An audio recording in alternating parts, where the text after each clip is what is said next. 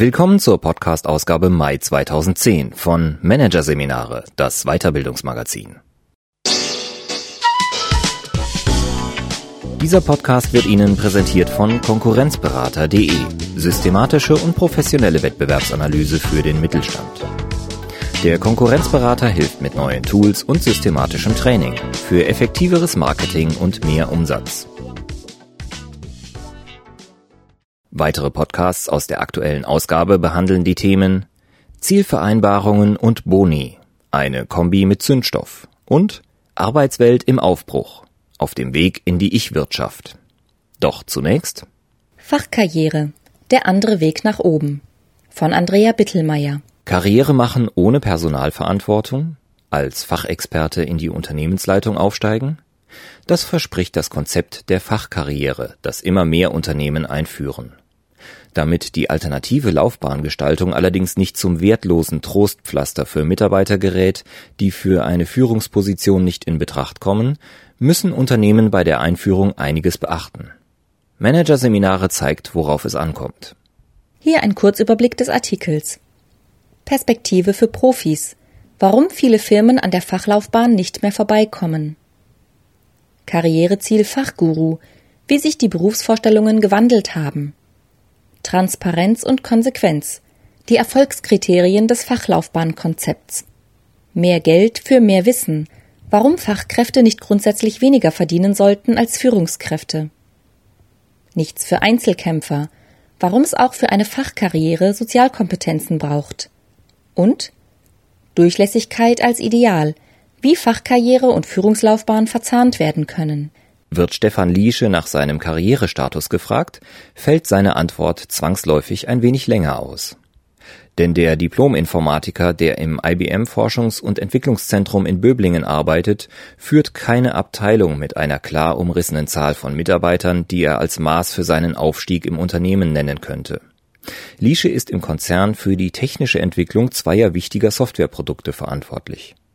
Das bedeutet, nach seinen Vorgaben arbeiten bei IBM zwar weltweit mehrere Teams von Softwareentwicklern, direkte Personalverantwortung hat er jedoch nicht. Bei IBM ist solch ein Werdegang unter der Bezeichnung Fachlaufbahn zwar selbstverständlich, und er gilt innerhalb des Unternehmens als gleichwertig zur Führungslaufbahn.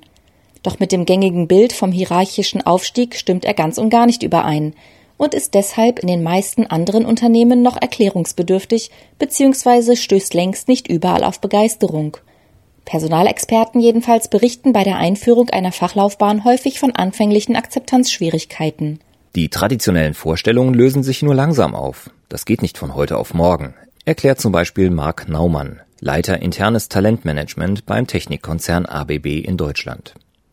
Das Thema Fachlaufbahn muss mit großer Beharrlichkeit über eine lange Zeit hinweg immer wieder in die Organisation hineingetragen werden, damit ein zweites Karrieremodell neben der Managementlaufbahn etabliert werden kann.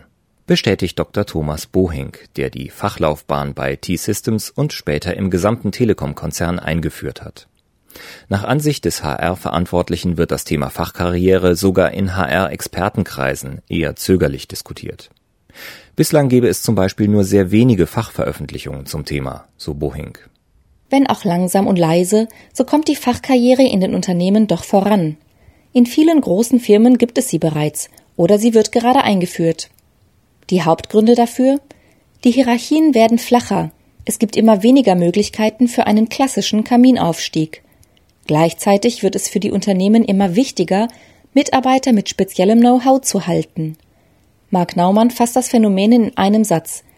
Bei ABB Deutschland sind die Möglichkeiten für Führungskarrieren eingeschränkt.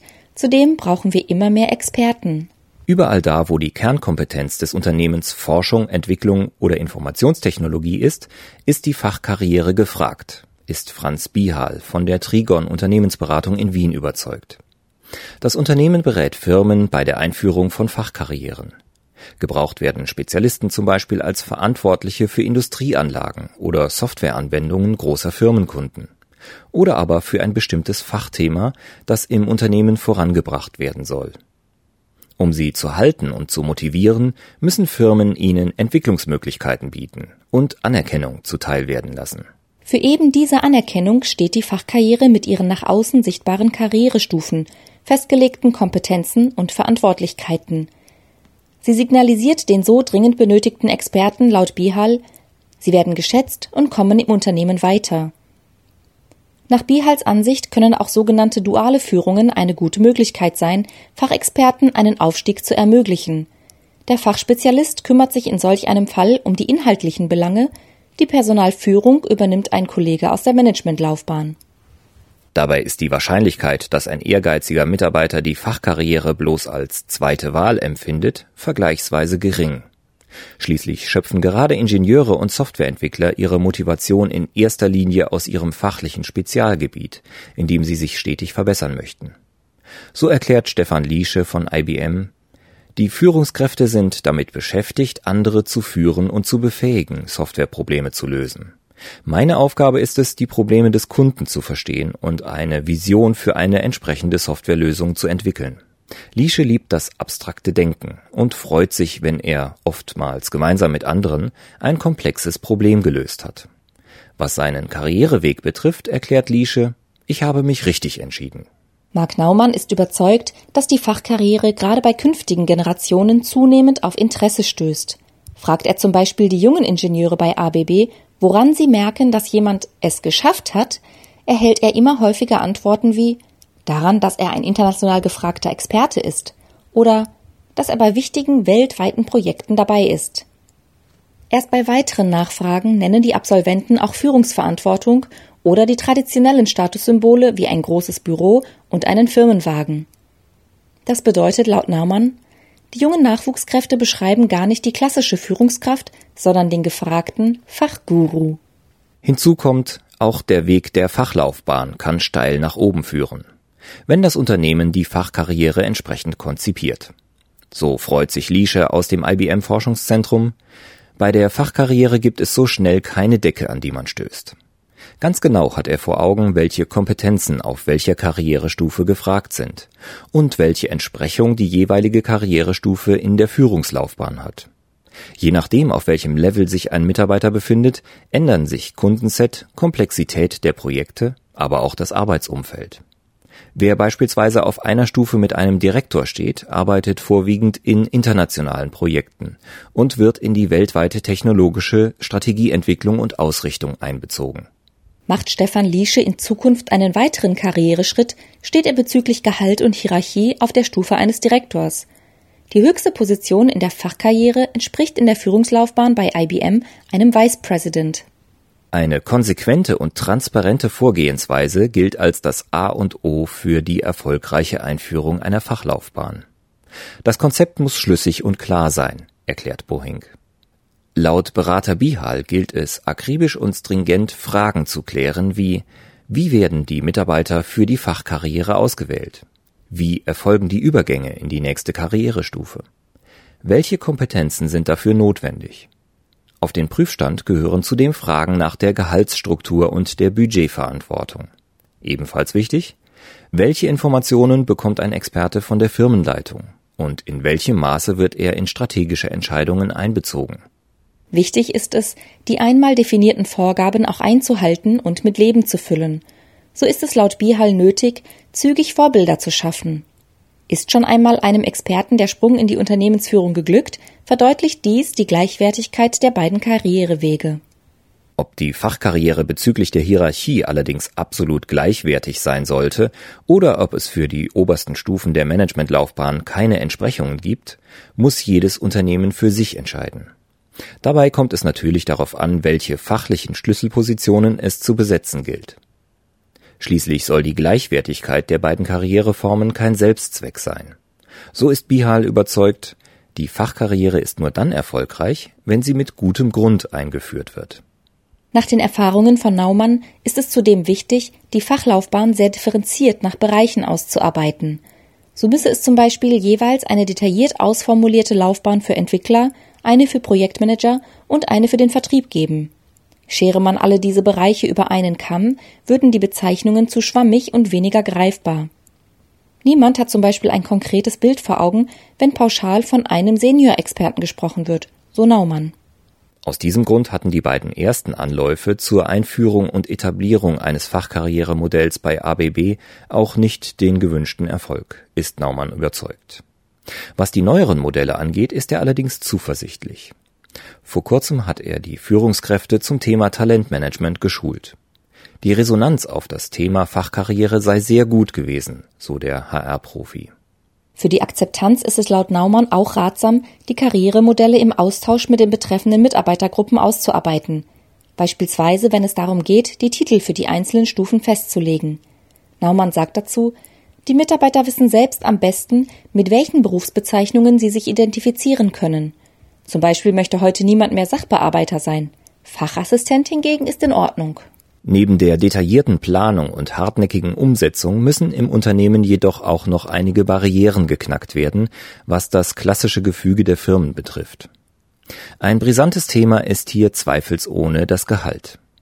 Wer Gleichberechtigung will, muss auch gleich bezahlen, sind sich die Experten einig. Einen Schritt weiter gedacht bedeutet dies jedoch auch, eine Führungskraft muss akzeptieren können, dass ein Experte auf seinem Fachgebiet nicht nur mehr weiß als sie selbst, sondern auch mehr verdienen kann. Es kann für ein Unternehmen unter Umständen schwieriger sein, einen ausgewiesenen Experten zu finden als eine Führungskraft. Das muss sich auch im Gehalt niederschlagen können, erklärt Naumann. Ebenfalls zu beachten, die Fachkarriere soll kein Trostpflaster für diejenigen sein, die nicht für eine Führungskarriere in Frage kommen.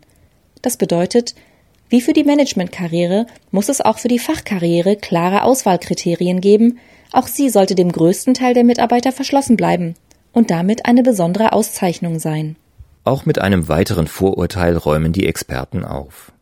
Für die Fachlaufbahn werden keinesfalls Einzelkämpfer gesucht. Kein Job ist heute ohne Teamarbeit machbar, erklärt Bohink. Ein Anwärter für eine Spezialistenlaufbahn braucht neben exzellentem Fachwissen sehr gute Soft Skills.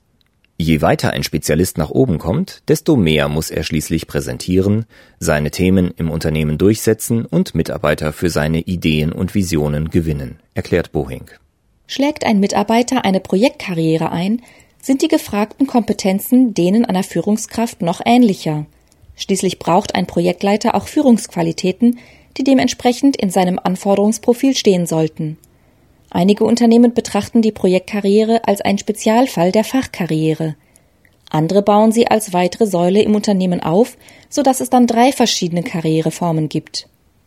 Gemeinsam decken diese die Schlüsselpositionen in modernen Unternehmen ab, die immer stärker auf Projektarbeit und temporäre Zusammenarbeit in Teams setzen, um den schnellen Wandel in der Wirtschaftswelt besser zu bewältigen. Während viele Berater und Personaler die Fachkarriere in den höchsten Tönen loben, gibt es allerdings auch Kritiker, die sie lediglich als Placebo für diejenigen Mitarbeiter betrachten, die für eine Führungskarriere nicht geeignet sind und im Unternehmen dennoch bei Laune gehalten werden sollen. Kommt ganz darauf an, wie ernst das Unternehmen es meint, kontern die Befürworter der Fachkarriere.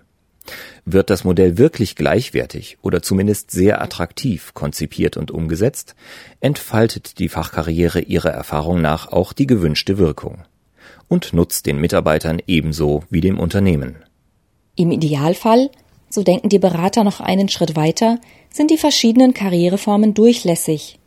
Will heißen, eine Fachkraft kann Führungsverantwortung übernehmen und eine Führungskraft kann eine Zeit lang als Experte oder Projektleiter arbeiten – das ist erstens sinnvoll, weil sich Menschen im Laufe ihres Arbeitslebens entwickeln und sich für verschiedene Aufgaben interessieren können. Und zweitens, weil die Firmen auf diese Weise mehr Flexibilität in der Organisation erreichen und gute Mitarbeiter dort einsetzen können, wo sie sie gerade brauchen. Und zwar ohne dabei deren Standesdünkel zu verletzen. Wie Hall sagt, wenn das Konzept gut gemacht und eingeführt ist, bricht niemandem ein Zacken aus der Krone, wenn er von einer Führungs- in eine Expertenposition wechselt.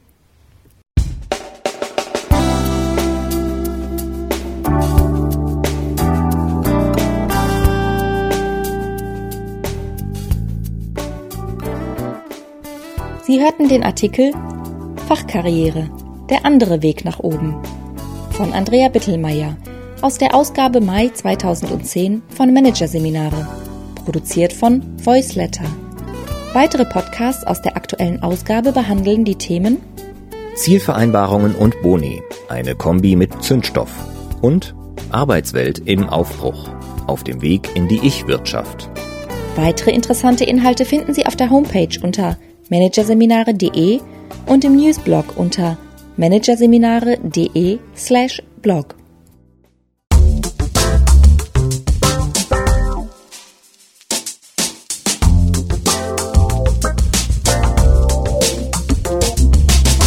Das war der Podcast von Managerseminare, das Weiterbildungsmagazin. Ausgabe Mai 2010.